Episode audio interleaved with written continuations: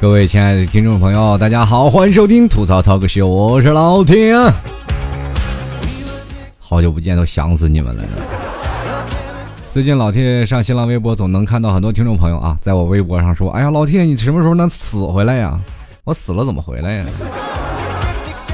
前两天父母来我这里了，然后我说：“父母奔波一辈子了，怎么也说要领着父母出去玩一玩吧。”于是乎就带着父母去一趟厦门，去一趟普陀山。在这游玩的过程当中，其实对我的这些心灵上的震撼其实蛮大的。平时真的一点都不觉得嗯，所所以说从小可能在四五岁的时候陪父母出去旅游过，应该那个时候是父母带着我出去玩。现在大了嘛，我要带着父母出去玩，你才会发现原来差别是那么大。嗯，有的时候你总是认为自己啊，呃。并不是那么大，在父母的呵护下，你永远是个宝宝。但是突然发现你在外头奔波这么多年，然后当你带父母出来以后，发现他们与社会啊脱轨的特别厉害。这次领着他们去厦门，包括是去别的地方玩，突然发现他们的生存能力啊，在外面就完全不如现在的年轻人。因为我们有太多的交通便利，或者是一些高科技的手段来进行啊一些很方便旅游的东西。比如说，我们可以在网上订机票，或者是订这些东西，他们都不会。如果要按照他们那种老方法他们可能用很长的时间才能去旅游。于是乎，我在这里感受就颇深。我说应该多带父母出来走走。有的时候自己会认为自己很不孝啊，所以说在这个时候也呼吁一下广大听众朋友，有时间多带自己的父母出来走走。当然，你是父母出来爱嘚瑟的那种，那就不用教了。因为有的时候那些呃，毕竟家庭宽裕的父母嘛，他们还是愿意出来多走走、多玩一玩。嗯，对于一些家庭条件可能不太富足的啊，父母可能就长期在一个小城市或者在不同的地方，他们不愿意出门，不愿意去看别的世界。呃，经常我们会流行一句话，叫做“世界这么大，我想出去走走”。可是我们当出来走了很多年啊，有的人也是像老 T 一样，不断的在外漂泊，不管从南到北，从北到南，我们都是一路的啊奔波，包括我们在不断的为了生存而奋斗。然后后来突然发现啊。你奔波了这么多年，再回到家里领到自己的父母出来游玩的时候，你才会发现，原来有的时候世界那么大，你想出来走走，你才会发现世界太大了，走都走不完。这次玩的时候呢，也是遇到了很多很有意思的事情。老 T 这个人是比较喜欢广交好友啊，呃，当然去厦门了，也是碰见了一些厦门当地的朋友的一些帮助，还有一些对老 T 的听众啊，有两个啊，见了两个女女听众啊。有些事情你们是羡慕不来的，啊！见了一个第一个小听众特别早，早上早早的，他第因为他是我去了，他就要走了啊，早早的就来了，啊，帮我订了一下去摆渡的票啊。当时呃，因为要去鼓浪屿是要摆渡的嘛，啊，是要坐轮轮渡的。结果我以为当时去买票就可以，结果他说必须要从网上买，结果买的时候也只能买到十一第二天中午十一点的那个船票。啊，当时也挺感谢他啊。第二天早上一早就跑到我这儿来啊，然后请他吃了个早点，然后给他签了个名，也满足了一下一个做明星的这样一个虚荣啊。当然了，很开心啊，认识这样的朋友。嗯，接着呢又去了，还有一个粉丝啊是在那个哪里小两口啊，在这个中山北路后面那条街，那条街叫什么街？我居然给忘了。呃，是在那条街上去做那个酸奶的，然后走的时候给我打包了几个盒酸奶，酸奶真的很好吃。如果厦门的朋友有时间可以光顾那家店，叫做古城酸奶啊。这白吃人嘴短，拿人手短，你知道吗？吃人的东西你总得给人做做广告嘛，对吧？反正很开心啊，总之呢我出去玩总是能遇见一些新的朋友，我很开心。嗯，在出去了游走的时候啊。你才会发现你的父母慢慢变老了。你跟着一家人出去游玩，才会发现你拥有这么便利的同时，从网上去订了这些房子或者这些东西，父母完全不需要操心，只需要跟你去玩就好了。但是你会发现一个问题纠结在哪里，就是父母他们玩的点跟你完全不一样。当我做的任何的攻略，必啊，不管是去中山路啊，或者是去哪里啊，是或者去鼓浪屿，很多很商业化的地方，父母并不喜欢，他们总是认为，哎呀，这些地方全是人，没有意思，然后逛了半天也没有任何的景点，任何的景点都要收费啊。对于父母来说，传统的比较节省，他们总会说啊，这些地方不要去玩了。啊，我就说特别想给父母去花钱，可是父母每次老是去拉着我说，反正这都花的是你的钱，你的钱不是我们是吧？你们花多了，你花多了，我们也是不舒服嘛。啊，我就觉得父母这奔波了一辈子为了孩子，确实不容易啊。所以说也赶紧把自己这个结婚的生意、结婚的情况给你放在行政上。每次出去的时候，父母老跟我说什么时候结婚呀？你啊，特别头疼。啊，不管怎么说呢，人生当中总是有许许多快乐和不快乐的事儿。但是通过旅游这件事呢，跟我的父母距离拉近了。今天早上，我的父母啊，就是坐车回家了。呃，把他送上火车那一刹那，完全是没有，就是跟那个回你回家的感觉完全是不一样的。因为你在外头租的房子，父母每天会来到这个城市啊。呃，我每次。因为大家都知道，在城市上完班回来都是快餐啊，快餐的快节奏的生活，每天都是快餐，然后再回到家里，然后忙一些别的，啊，这几天我没有去更新节目，完全是用一种这种的状态啊，就是一种在家的温馨的状态来陪着父母，就是不想有过多的时间浪费在别的时间上，然后更想陪父母多一点。呃，当今天送走父母，我晚上用钥匙打开我家门的一刹那以后，发现我的屋子已经是空了。没有父母炒的那个呃热乎乎的饭菜，也没有说他们在窗户那边一直望着我回家的那种的呃那两个人影，我就觉得心里很不是滋味儿。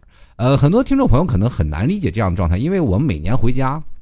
就是比如我在外头工作了，然后我回到家里过年了，陪父母待一段时间，出门的时候总是没有那种感觉，真的没有那种感觉。就是可能我啊，我已经习惯了啊，常虽然说有些不舍，但是没有那种感觉。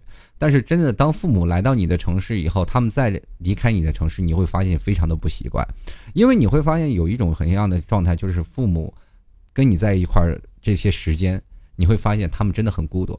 有的时候，你真的在这个陌生的城市当中，老人们不知道该玩什么。他们没有自己的朋友，没有谁，没有些什么，只能孤独的在屋里等待着你。这时候你就是他唯一的精神寄托。你要说在家里啊，他们玩的比你还开心。我有次好几次回家，我一回家了，我妈就给我打电话，哎，行了，你自己凑合吃口吧，中午我有顿饭局啊。那来到这里，他只能全心围着他儿子呀，啊，那我也只能围着他们，在这里才才会发现有很多的是吧？这个亲密的接触，然后很多的时候就不一样。当他们走了，这屋子空落落的，包括我把他们送上火车，我才会感觉到泪流满面。真的就是这种感觉，跟以前完全不一样。如果各位朋友，如果你在外地工作，或者是你在外地干什么呀，有时间把你的父母也接到你的城市，陪陪他们，一起游玩一下，旅旅游，也会让你们感觉到，哎，原来我跟爸妈的感觉，并不是曾经我们认识的那样。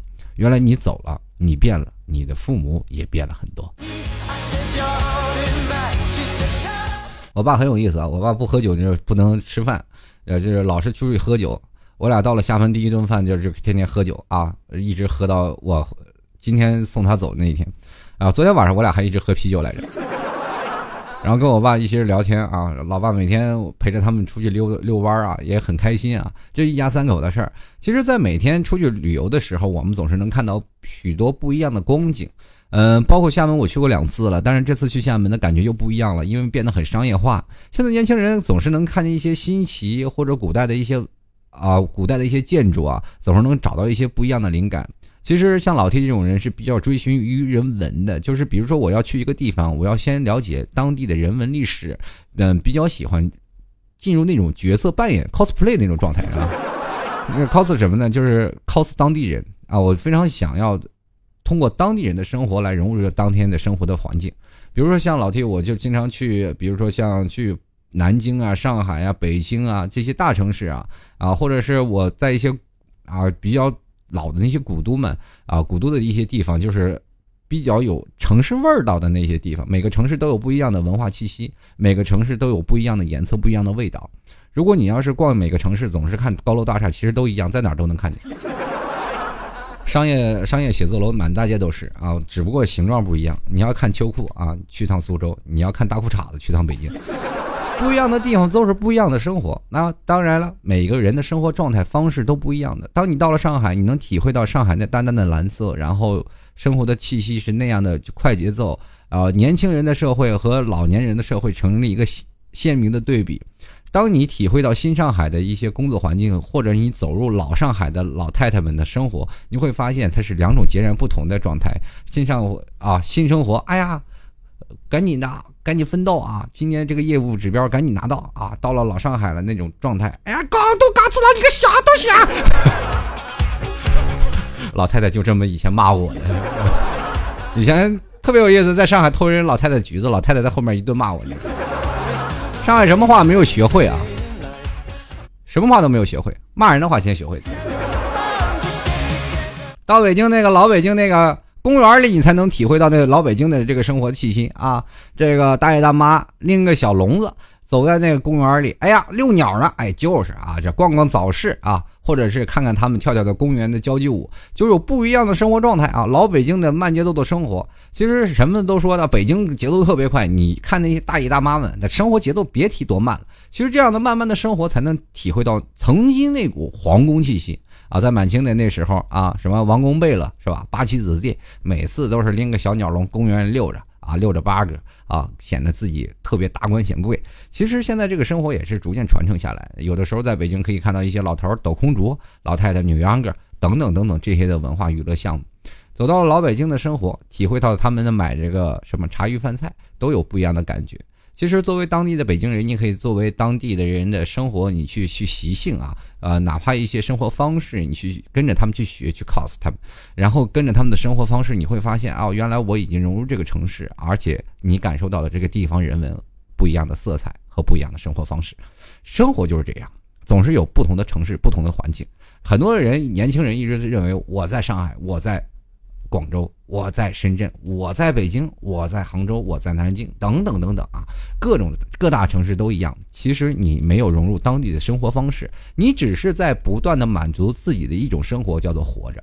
所以说，每个人不断的为自己打工而奋斗，因为你大家都知道啊，现在的年轻人其实工资真的不高的啊，包括很多的年轻人现在刚毕业了，然后中国的公司很很缺德啊，每次给这个。反正就是每次那工资条是擦屁股不够啊，然 后拉出来还挺短。反正你每次拿出来那工资条就觉得，哎呀，这个玩意就跟鸡肋一样。每次能保证自己不被饿死，但是你也发不了财，就是这样的一个状态。很多人说了，曾经在很很早以前，刚来杭州的时候，我一月才拿两三千块钱，掏去房租，然后剩下就吃饭，然后也是活不过来。可是当我经过若干年以后，在杭州的生活可能稍微好一点，工资可能翻倍了。但是我看到，我回想我身边的有一些朋友，他们的工资也一直在三千左右，没见他们高多少，但是活得依然比我还滋润，这我心里就不平衡了。所以说，这是一种生活方式，每个人的生活方式是不一样的。最早以前，我的一个朋友也是一月三千多块钱，除了交房租，然后吃饭，他总会能够节省几百块钱，邮回家里给自己的父母。你这样就会。发现两个人的强烈对比了，这就说明每个人在这个城市当中的色彩都不一样。所以说，有的人来这里是享受当地人的人文生活的，有的人呢来这里只是为了奋斗和活着。所以说，各种的方式都不一样。不要以为你在一个城市，你就说啊，我是，比如说我在杭州，我就是杭州人了。我在杭州，不管你买没买房，或者是你有没有体会到那种生活，当你有一天你没有一天没有融入到杭州的。就是杭州人的这个生活方式当中，你就一天不算当地的人，这就是这样一种方式。每个地方、每个城市的节奏，每个地方、每个城市的人文历史，每个地方不一样的色彩和文化，都是需要我们去熏陶的。所以说，这个我比较喜欢的一种方式，就是去像当地人一样活着。每次去到一个陌生的城市，我总是愿意去坐着公交车，每天跟着各位朋友啊，就是满大街乱溜达，每。是吧？什么都没有，什么心都不操。尤其到北京，花一块钱，半个北京城都绕完了。现在别的地方就公交车涨价了啊！别说这个怎么说了，在别的城市有的时候公交车都蛮贵的。呃，这个杭州这边公交车也反正是不便宜啊，两块钱坐坐一几站地，噔噔噔噔噔噔堵来堵去的。反正就是这样的生活方式啊！以前我记得没事干，在北京啊，说掏两块钱坐个地铁，满北京城绕就不出站啊。然后说今天干什么？北京一日游。这样就是一种生活方式啊。反正 这种生活方式倒不是很提倡啊，各位朋友可要好好想想。出门旅游或者是在哪里旅游都有不一样的方式啊。有的人旅游呢，就像第一种是老 T 这样的人文旅游啊，就是希望希望能找到地当地的人文历史，去享受那样地方的状态。呃，老 T 这次去厦门呢，就是在黄厝啊，就是在这个厦门的黄厝这边住着。黄厝村呢是一个有个海滨浴场的一个地方，啊，不是一个什么非常繁华的商业旅游区，但是这这边的海是特别好，所以说我就住在这里。每次要去鼓浪屿那些商业街，呢每次要花这花这个打车费，花三三四十块钱，每天都要打车都好好几十。但是我依然愿意住在这里，因为父母特别喜欢，我父亲特别喜欢在海边呢坐着喝啤酒。虽然说大排档比较宰人。由于我们去的是淡季啊，所以说大排档老板还是这个能少宰就少宰点儿，是 吧？所以说每次去一个地方，然后选择了一个地方，或者你选择一种生活方式，就能体现出你在每个地方啊，或者是你出去旅游的一种心境啊。现在有这么一部分人，他们旅游可能现在出现了一种叫做中国式旅游啊。我们可以说，现在最早以前有中国式过马路、中国式等等等等的，都有很多的明码标价写着是中国人怎么样怎么。其实这样的方式，我觉得。并不太好啊，因为我们会发现中国的出现一种什么样的东西呢？叫做文化断层。嗯，想必各位朋友应该要正视一些历史啊。我们中国有个十年文革是吧？十年大跃进，这个东西大家可能如果要是翻近代史，大家可能能了解到，或者大家也可以去 YouTube 去了解一下。因为我在这边不方便多说啊，我毕竟还是在广电总局的管理之下。我说多了呢也不好，说少了呢也可能是大家也听不懂。那大家自己去研究吧，反正这里当中是有一段的文化断层，然后必然会有一部分的人，嗯，人文素质会有所的变化，嗯，这个改天吧，我想想我自己哪天豁出去不干了，我跟大家讲讲，冒多大险？其实一直憋心里啊，就是想跟各位朋友来聊这些事儿，嗯。像这个有很多的事情啊，会变成很多中国人的素质没有很好的传承。比如说，有的呃中国人的教育文化，还有地方性的教育文化，有一些陋习呀，啊，可能还没有更正。现在当然了，中国的一些法律，现在很多的时候啊，呃，中国有一些很奇怪的事情，就是要用一些法律来约束一些道德。因为我们从小的教育接受的教育就是一些填鸭式的教育啊，思想品德教育并没有说是特别重中之重。啊，尊师重道啊，这件事情最早以前啊，我们都有，因为小的时候，像我们这一代被老师打的那是当当的，是吧？现在的孩子啊，就老师敢打他，那手机一拍上去，那就开始谴责这个老师。当然了，不不一定说老师打学生就一定是对的，或者老师打学生就是不对的。这些当中当然自有中国的教育方式来进行填补，但是不管怎么说，教育还是有一定问题的。啊，这个不予否认啊，中国教育是有一定的问题，所以说对中国现在教育出来的孩子，很多年轻人们啊，我们现在也开始逐渐的知道了你，呃，年轻人应该注意的一些道德行为规范，可是仍有一部分人仍然没有去达到这样的标准，我行我素，非常自私，我想干什么就干什么，经常会看到中国的很多的文物啊，就比如说去哪儿玩。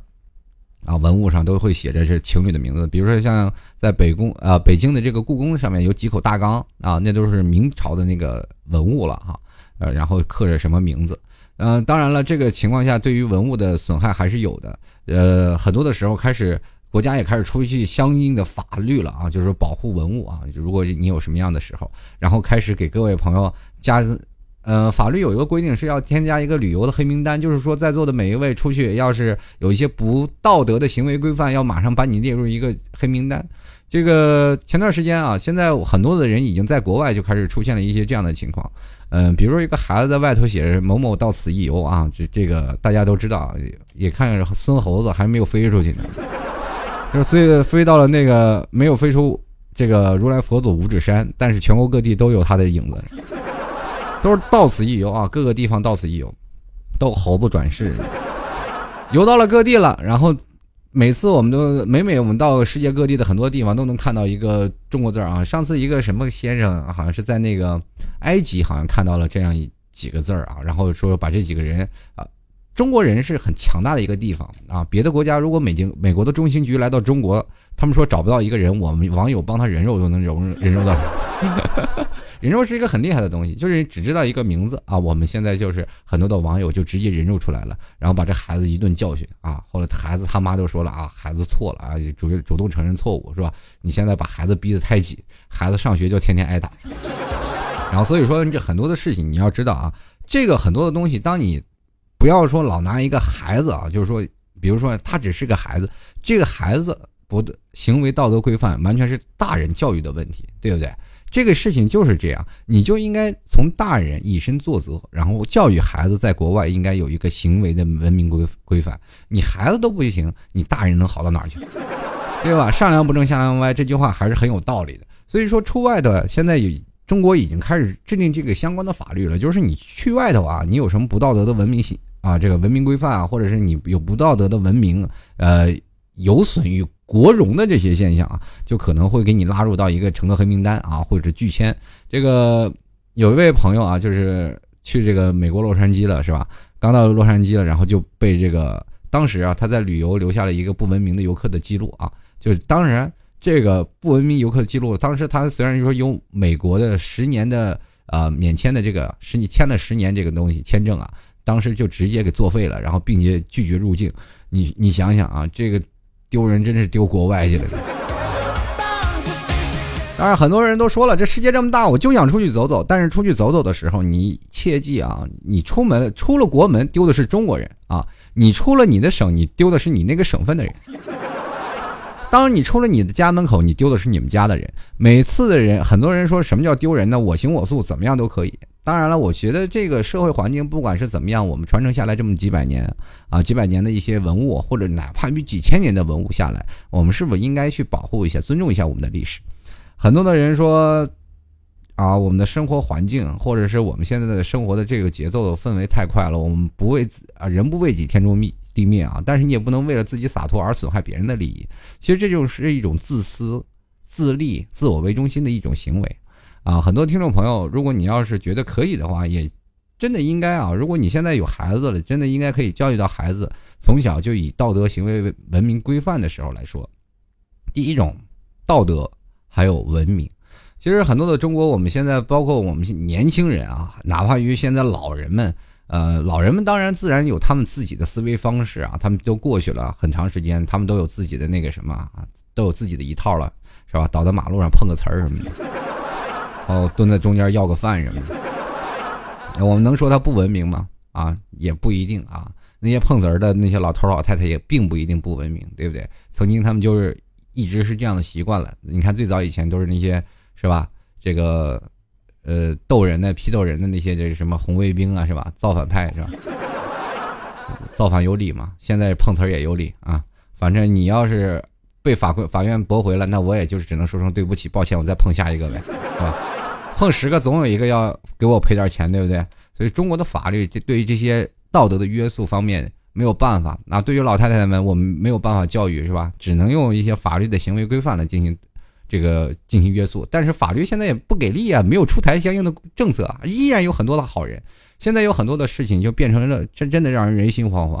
前段时间看到一个视频，老太太在水中被摔倒了，没人敢去扶，真的没人敢去扶，扶了就怕被讹，结果老太太被水里淹死了。你说这整个事情的过程当中，在若干年前根本不可能发生的事情，但是现在越来越多的事情出现了。老你扶起老太太，老太太说就是你装的，你没有办法，你没有视频，没有什么摄像头监控，你看不到你，你怎么办？是吧？现在年轻人逐渐的面慢慢慢慢变得冷漠。如果车上有小偷，我们不会奋起反抗，我们只会保持沉默，因为你站起来了，有可能还会被讹。生活当中就是这样，好人你被不断的诬陷，就会变成了这个社会的人心惶惶。当你扶起来的不是一个人，当你扶起来的是一个道德的话，当他摔倒了，你怎么也扶不起来。这就是这个社会呀。所以说。不管在哪里出行文明啊，我们真的是势在必行。不管你去大城市、小城市，或者是你去国外，都应该保持一个，对不对？我们现在作为一个文明人嘛，至少你现在很多的地方，你看啊，我们中国和外国，不管在哪里都有不一样的文明行为啊。最早以前，我记得在上海，我印象特别深刻。我在上海抽烟，就后面有个有穿红箍的小脚老太太后面跟着，对吧？你扔个烟屁五块钱啊。那个时候五块钱还很很多的，那吐口痰小老太太有五块钱。那个时候你特别恨老太太，你说你管那么多干什么？但是从现在我用这个眼光去想想，现在没有这样的老太太来跟着你了。呃，这批老太太因为可能已经去世了，但是新的老太太不会出现了。你会发现啊，有些时候反而会怀念那些老太太，啊，他们跟着你可能会维护一个城市的，呃，一种方式。当然，你说了，当维护了一个城市干净的同时啊，你会想到另一种事情，可能我就没有了这种习惯。我走在马路上，我不会随便的抽烟，我只会找一个垃圾桶的地方把烟屁放到垃圾桶里。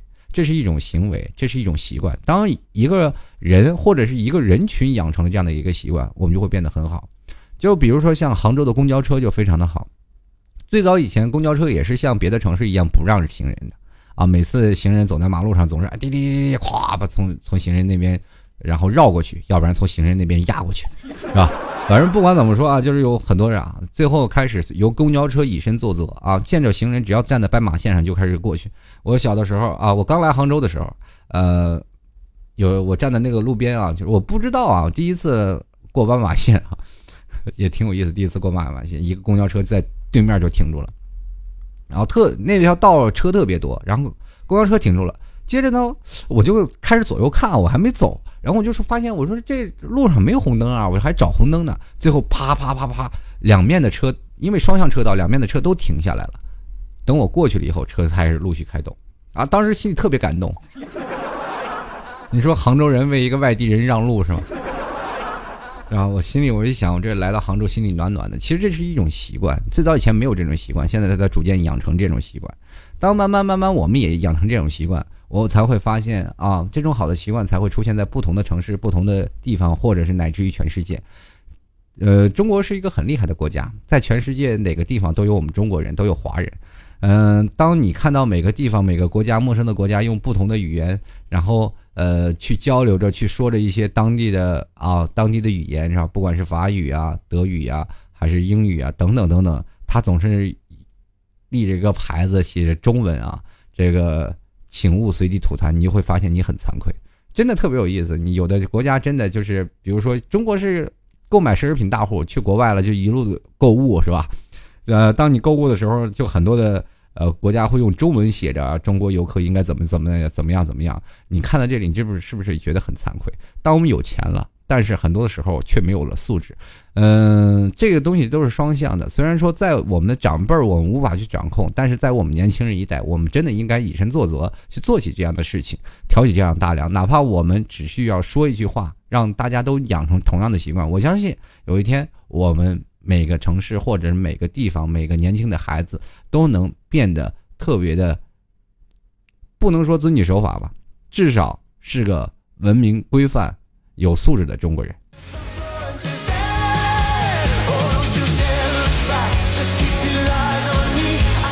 今天好像讲了一堂法制教育课是吧？啊，这是一种感悟啊！这次出去游玩都是经常会看到一些这个。城市的城墙上写着这种东西啊，这个我还特意去网上搜了一些资料，看了一下，突然发现这种的事情原来真不在少数，而且丢人都丢到国外去了。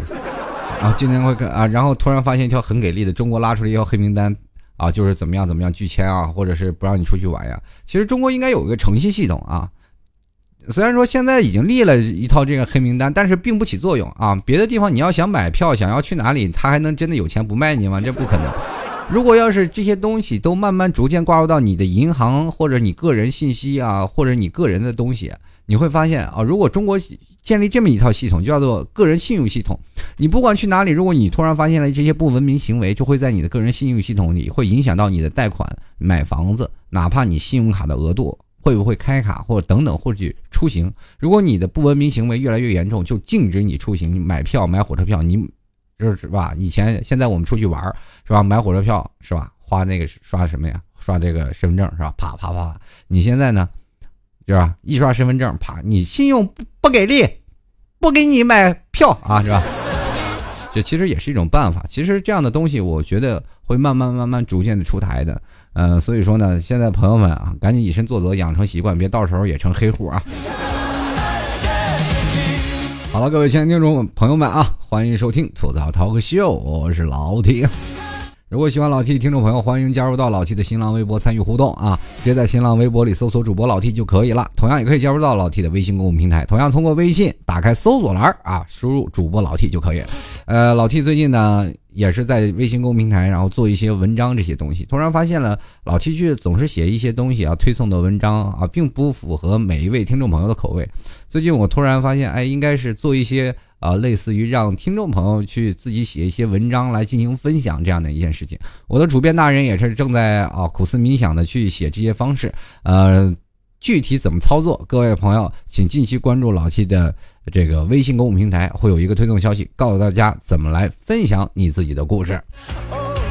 同样呢，如果喜欢老 T 的听众朋友，欢迎加入到老 T 的这个呃赞助行列啊，老 T 大股东行业啊，如果你要喜欢老 T 的。欢迎在淘宝里拍上十元赞助一下，支持一下老 T 啊！当然了，这个老 T 也是费个嘴力啊，希望各位朋友都能支持一下啊！更新老 T，你今天如果要很多听众朋友支持的多啊，老 T 马上去更新下一期啊！开玩笑，谢谢各位朋友，当然这都是自愿的。如果喜欢老 T 的，欢迎直接在淘宝里搜索“老 T 吐槽节目赞助”啊，进行啊这个拍啊！不要千万不要在淘宝里搜索老 T 啊，或者是主播老 T，你只能搜索到老太太。语字不差的啊，听老 T 念，搜啊搜什么？老 T 吐槽节目赞助啊，这几个大字老 T 吐槽节目赞助就能搜到老 T 那个宝贝了。谢谢各位朋友，如果喜欢老 T 的，欢迎拍上十元支持一下。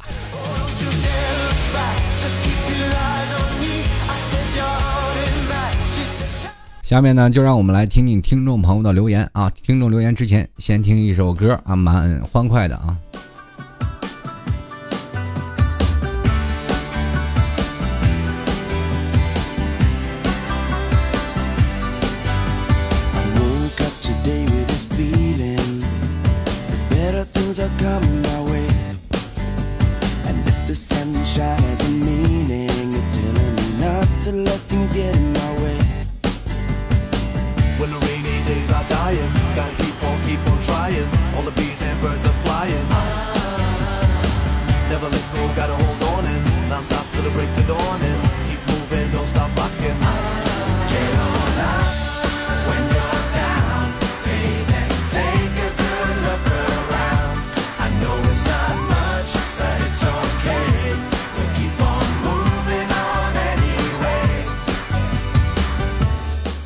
好了，来看一下听众留言了啊。首先，这位叫做鬼陈依林的听众朋友就说了啊，老 T 啊，我也在厦门了，今天刚刚到，有啥好吃好喝的推荐的，这个给推荐一下啊。直接在这个厦门你搜索那个叫做古城酸奶啊，古城手工酸奶，然后去那里报老 T 的名号打折啊。这你也是老 T 的听众啊，你俩你俩可以多聊一聊。其实这两小两口的感情故事也特别有意思，就是。这个小年轻啊，在这个开了个酸奶店，天天开，天天开，然后突然发现他跟一个小伙子一起合伙开，开开开开，最后有个小姑娘天天去买酸奶，买酸奶，买酸奶，然后结果小姑娘就留在那儿了，当老板娘了，把那小伙子挤跑了，还是两个人，但是变成了夫妻啊，当然特别开心的，也特别羡慕这两小两口啊，这个男的呢也特别的帅气啊，对老 T 也是特别一直乐呵呵的，小姑娘呢也特别的阳光活泼，也挺漂亮的。谢谢各位啊！你要去那里直接就是找古城了啊，手工老酸奶就反正那个什么打折，提老七名字好使，有老七签名呢，不知道他裱起来没有。继续来看啊，这位叫做这个桃子说，去伊犁玩的时候碰到一对情侣，福建来的同性。外人眼里，他们可能是兄弟，是朋友。可是晚上坐在一起吃烤肉、喝奶茶的时候，看出了他们不寻常的关系。总之，祝福吧，希望社会对他们开明一点，祝他们一直像那天晚上一样开心。当然，中国一直都很封建啊，呃，可能对于这些事情都已经对不对？大家都心知肚明了。现在学校里，对不对？你说男的啊，一个帅的男的，不仅女的抢。啊，学姐抢，学妹抢，连男的都抢。反正不管怎么说，一个男生啊，就是很多的女生啊，太多了啊。有有些女生比较傲娇，挑的比较多，男生自己自己解决问题了，对吧？就是，然后总有一些问题要解决的办法吧。很多人找不到老婆，那没办法，就只能找男人了。后来我就想，很多的时候啊，像美国都已经同意了啊，这个同性的婚姻了。中国，像应该是做回一个开放的国家。逐渐会呃接触到这些问题啊，因为这些问题已经开始在现在的社会当中啊接踵而生了。呃，我们中国应该会面临这些问题，也希望吧，啊，中国未来会对对这些啊，包括同性同性的这些恋情，会有一个很明确的一个法规出来吧。啊，我们继续来看啊，旅人在行走。他说：“听说啊，近几天张家界旅游各方面都特别好，就是个别游客大吵大闹的，一点素质都没有。这样真的看得多远就想躲多远啊！这这个有的时候呢，也确实这是一件，也确实是一件事儿啊。就很多人就愿意大吵大闹，就我父母也是啊，俩人走在马路上就吵架了。”然后我就跟他们说小点声，你不要在马路上或者在哪哪里吵。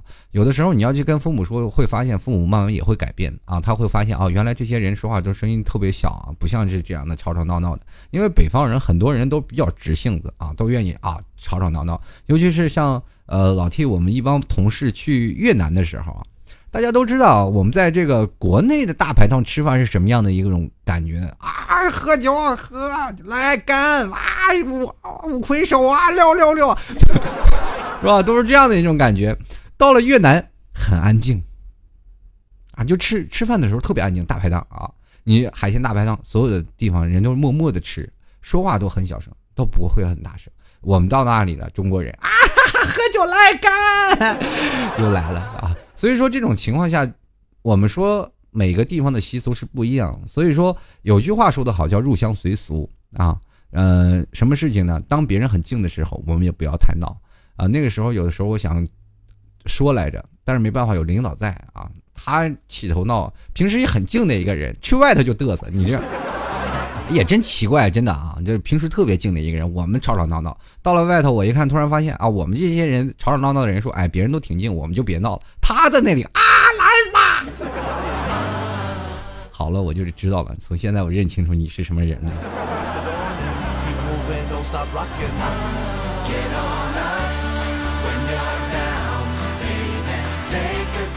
继续来看啊。这个一直说我声音和本人实在对不上号，我想问一下，我这个人应该用什么样的声音才能对上？哎呀，大好呀，大小姐呀，你在哪里呀？还是有特别粗的声音？哎呦，你在哪里？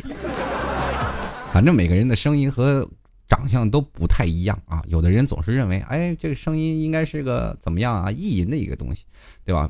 不管你对不对上，对不对这上号啊，反正这就是你自己意淫的一个产物。我就是这样。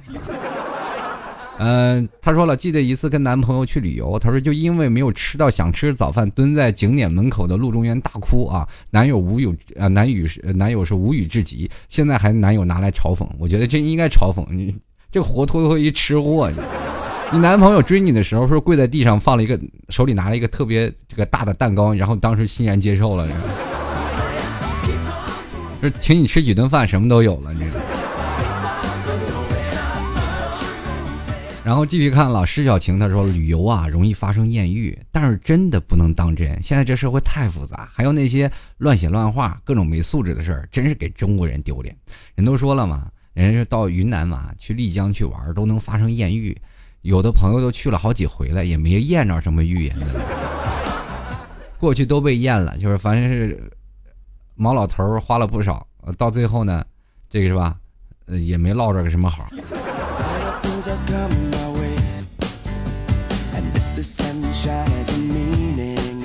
反正不管怎么说啊，出去玩的时候千万不要想啊能遇见什么艳遇。有些东西啊，你宁可相信邂逅啊，邂逅的几率比较低。所以说，宁可相信一次偶然的邂逅，也千万不要天天去奔着艳遇去找。摇摇摇摇摇到外婆桥，她说和男朋友去杭州旅行，作为吃货，杭帮菜真的是差点没甜死我。自己去跟那个服务员说：“来，服务员给我把烟拿来，我自己加点杭帮菜呀，你是有点甜啊，但是你也不是吃咸盐齁死长大的呀。我请问，到底有多多淡呀？那又不是拿糖炒的。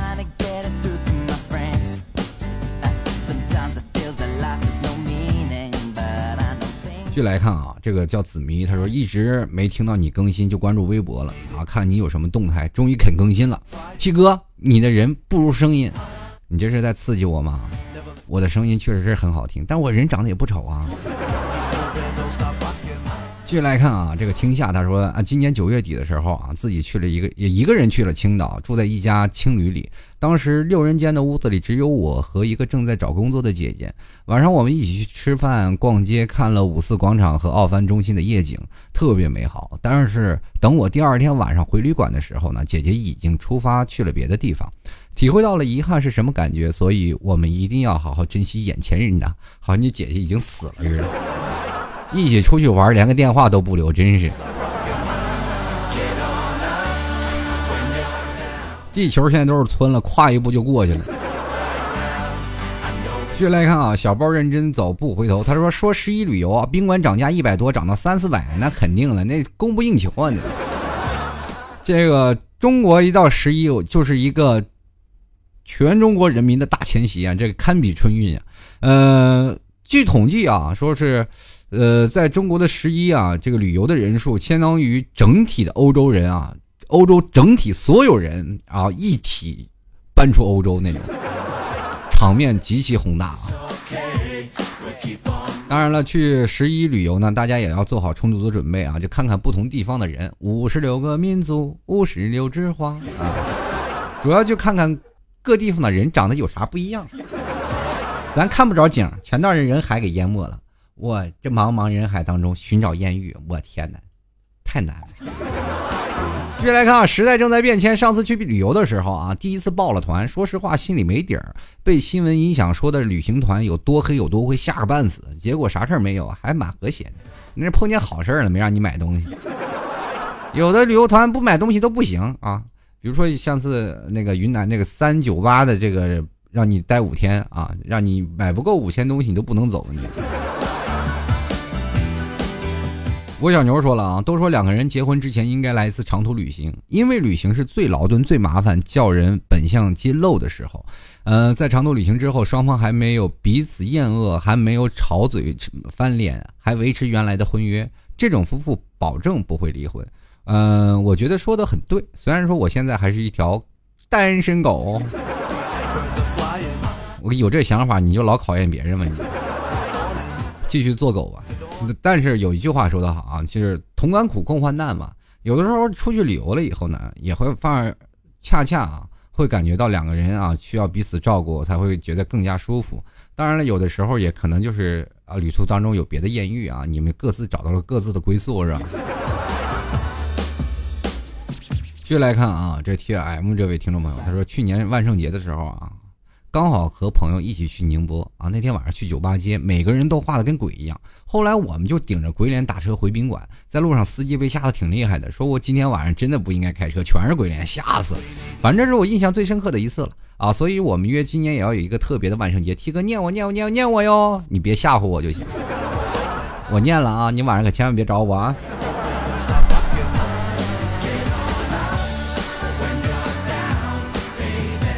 这个子倩，子倩，她说今年五一的时候和他去了海边，他是单立单立人的，他就说明是个男人啊。说让朋友把他支出去，我就偷偷在他房间里用蜡烛给男朋友摆一个好大的一颗爱心。然后我看了他作为一个汉子满脸娇羞的样子，我们约好存钱，明年上半年去大理。T 叔去过啊，大 T 叔去过吗？可不可以给些建议什么的？不用建议，有人去就行。这有什么地方啊？去大理呢，自己带个男朋友去了就行了。你去人那儿不是旅游，就是遛男朋友去了。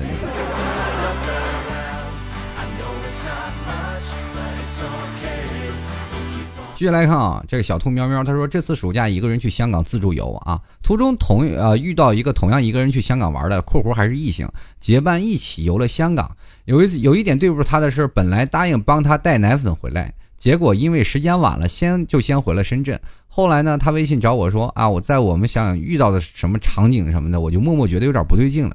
毕竟人家也是有男友的人，便没有再和他联系过。意思这个本来是男同性恋，结果突然发现对你还有意思了，是吗？看来你魅力果然不浅啊！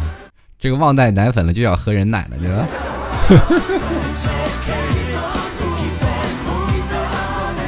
就来看啊，陌上年少春日游。他说七月底跟闺蜜两人去厦门自助游啊，路上买了瓶水，死活拧不开。结果路边的摊主实在看不下去了，帮我们拧了开来。好人还是挺多的。这摊主意思怕你站在他地方，然后挡着他生意啊。啊，你快帮你拧开，你们快走远点去拧去吧。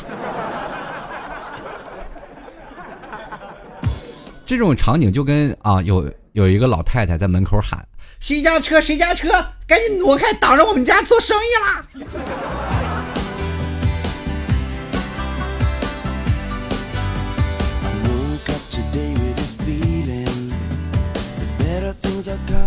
火星小狐狸说了啊，小女子曾是小导游一枚啊，这个接待俄罗斯客人思密达。我刚上班那段时间啊，三亚爆发了一个大规模的旅游事件啊，国内旅行社破产倒闭，导致了他们公司旅客啊都回不了国，并且连住的地方都没有了，嗯，因此还欠酒店很多钱，所以在出门在外还是找个靠谱的公司，找自己研究好路线，出国更是更加小心呐。出门在外，大家都知道啊，人家都说了，出门靠朋友，你要在国外了，就就连朋友也靠不住了，对吧？所以说，真的出门的时候一定要小心啊，别真的是出了一些问题。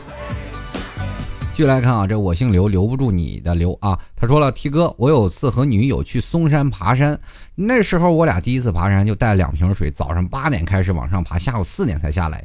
于是由于我俩没有经验，不知道爬山还要带吃的，哎呀，那个饿呀！我 觉得这次减肥的情况还是很成功的啊，既然又消耗了很多水分，而且还不让你吃饭。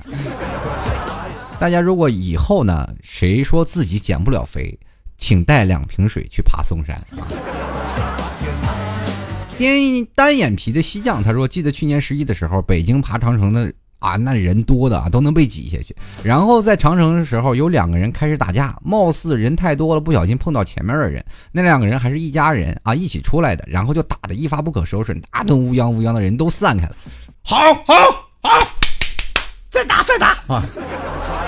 中国人的又一典型特质。”爱看热闹，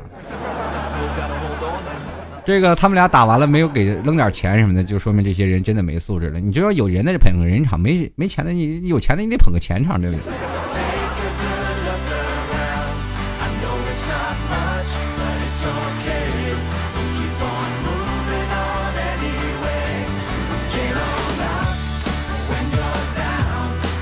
这个潘丽娟就是在。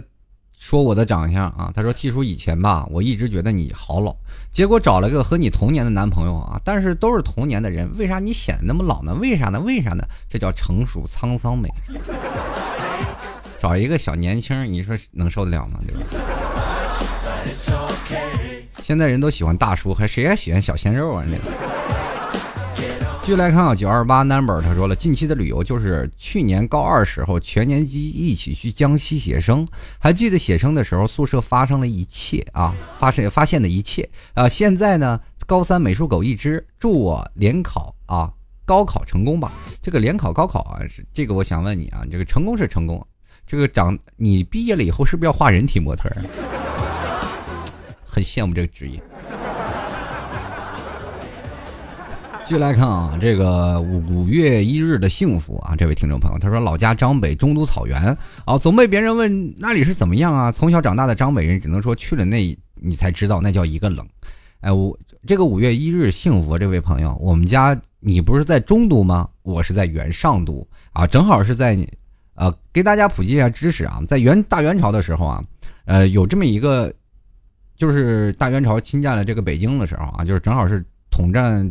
啊，统治这个中国的这个时期，呃，但是从蒙古到这个呃，到这个北京啊，北京是元大都啊，元大都，呃，现在不是北京都有元大都遗址啊，一堆土蒿子是吧，土坑子，然后元大都遗址，然后在中都呢，就是张北，现在在于河北的张北一带。啊，张北都是山头啊，这，然后元中都啊，这是元中都的遗址，然后一直到嗯。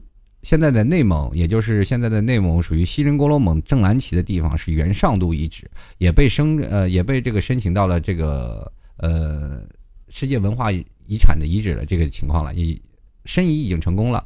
然后，但是这个地方三点是一线的，就是最早以前皇帝继位的时候，都会在元上都，然后一直走到元中都，到元大都是走马上任，就是这样的。呃，你在元中都啊，这其实我们我家在元上都还要往北的地方还要冷。你那才到冷到哪儿啊？每年回家我都要路过张北的。哎，别说张北离我那还挺近。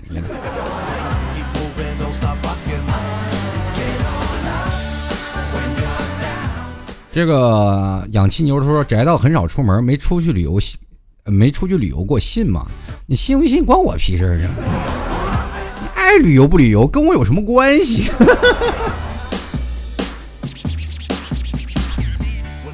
然后继续来，我们关注下面的听众朋友啊，这个听众朋友的留言还是蛮多的啊。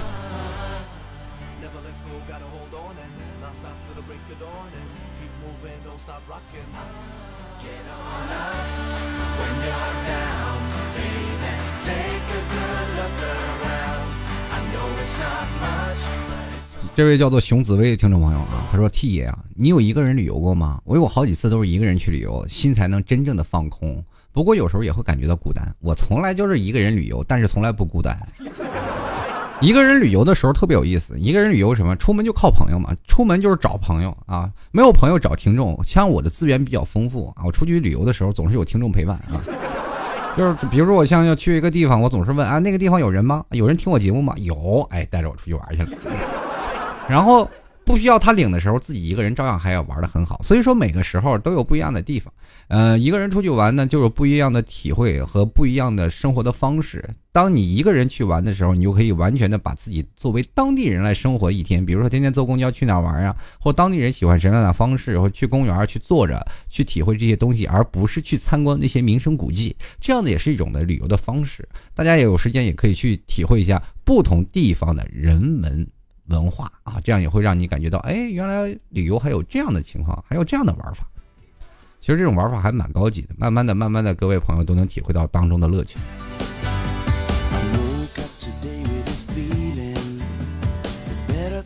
继续来看啊，这个大豪魔王他说了啊，想到之前一个黑国旅游啊，黑国人旅游的段子啊，他说上车睡觉，下车尿尿，到了景点就拍照，一问什么都不知道。啊这很早以前啊，这个。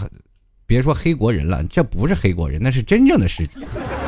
中国的式的旅游真的就是带团，就是上车睡觉啊，下车尿尿，到了景点拍个照，走了走了走了，要不然就是下车了，快来买的了，买了买了去买了啊！创始者他说了，我去泰国旅游，看见一个十分漂亮的妹妹，当时就注意到她了。她突然向男厕所里走去，我很好奇，直到她在这个尿便器前。掏出那话的时候啊，我才惊觉他是男的。你不知道泰国盛产人妖啊？还好你没有追他，追到手了可怎么办？到时候你想退那不行，那要挨打的。嗯，这不是那阵儿一个美国佬找一个是吧泰国小妞儿，然后突然发现是人妖，最后拒绝啊跟他发生任何关系，最后让人妖一顿暴揍啊这个。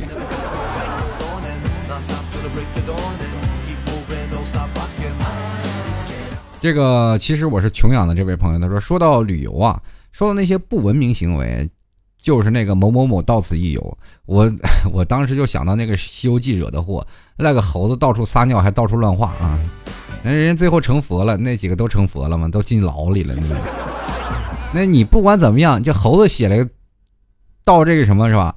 这个孙悟空写啊，这个到此一游，孙悟空到此一游。被压在五行山下五百年，我想问一下，那些某某到此一游的被压了几年？啊？据我发现，好像没有人是真的被关到局子里吧？还没有吧？真的，如果以后谁写这个字儿，就要被压在五百年，你看谁受得了？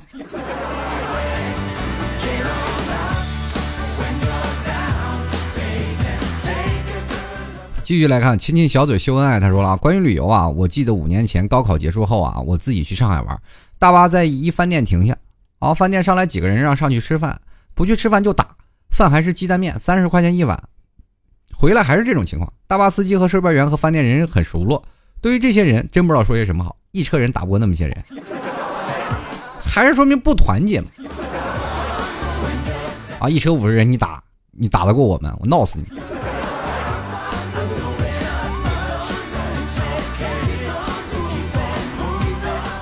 这个有位常常这个长留此 cry 这位听众朋友，他说：“T 叔啊，我每天都刷你微博，看你更新没有？敢问这是病吗？还有救吗？这这个病千万不要治啊！千万不要治啊！保持，请保持啊！”继续来看啊，这个还有啊。这个幸福的小板栗萌萌哒，他说：“T 叔，这个真的是你吗？怎么和我想象中的那么大的差距呢？我想问你们把我想象成什么样？我一百种人就有一百种想法。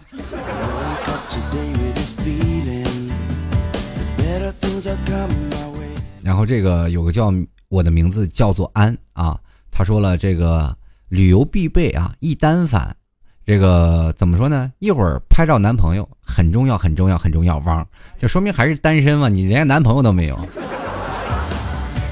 你就是找一个男男朋友拍照啊，这或者是你路边艳遇啊，帅哥能不能帮我拍张照？帅哥拿着你相机就跑了。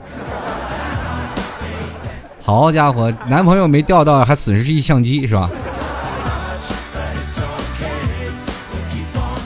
我继续看木子珊珊啊，他说了，有次啊，跟朋友决定临时去爬华山，当晚就买了去华山的车票，结果两个人身上的现金没带够啊，只买只够买票的钱。这个当时括弧啊，他说华山的门票和索道的票的不可以刷卡，吃的买不起，只够买两瓶水，最后饿着肚子爬完了华山，好悲催。这又是一个减肥。继续来看啊，奢华品啊，他说了啊，这个旅游就是这样啊，真正好玩的地方没有几个，那些著名的风景区也就没什么好看的了，没啥好玩的，其实就图个新鲜，从来没来过。错了，现在的人旅游不一样了，就证明我来过，是吧？我来过这里，我来过那里，我去过那里，我去过这里啊。其实不一样的地方，你去不一样的城市，能感受不一样的氛围，也会让你有所成长。你在吹牛逼的过程当中，也会发现你格外的厉害。人都说了吗？读万卷书不如行万里路吗？确实是有道理。你见到了不同地方的文化氛围和文化的东西，你在不同城市当中就能受到不一样的城市的熏陶。你要是每天跟文人墨客去聊天，你突然发现过两天你也文绉绉的。你天天跟流氓一起插科打诨，你过两天你也去抢劫银行去了。你经常跟老 T 聊聊天，听听老 T 脱口秀，你也会会突然发现你嘴怎么那么贱呢？你这，你就臭贫吧，你就。好了，各位亲爱的听众朋友，不管到哪里旅游，请保持自己的文明行为啊！也作为国人，也给我们国人长长脸。至少上一辈我们管不着，下一辈的我们得管好，对不对？做事凡事都是能。怎么说呢？从自我身做起啊，有这个以自己为中心，首先要从自我做起，然后再教育下一代或者教育身边的朋友，乃至于教育教育你自己的父辈母辈，应该如何作为一个国人应该有的素质。文明的行为其实在于现在的是迫在眉睫了，应该人人有责啊。不管怎么说，人很多人说了，我一个人就无法改变这个世界。如果你要做到了，你会发现你会慢慢改变这个世界的。好了，各位亲爱的听众朋友，欢迎收听老 T 的吐槽脱口秀啊！如果喜欢老 T 的，欢迎在新浪微博参与互动，直接在新浪微博或者是微信里搜索主播老 T 都可以加入到老 T 的微信公众平台和老 T 的新浪微博。同样，如果各位亲爱的听众朋友想要赞助老 T 啊，想说老 T 你节目太好了，马上给你拍上十块钱打赏，你可以直接在登录啊这个淘宝里去搜索啊这个。老 T 吐槽节目赞助，拍上十元支持一下，谢谢各位朋友啊！对各位朋友老 T 大力支持，我在这表示诚挚的感谢，谢谢各位朋友对老 T 的支持，我们下期节目再见喽啊！最后呢，还是送上一一首啊 Twins 的旅游书啊，也望各位朋友在旅游的过程当中有个好的心情，下期再见喽！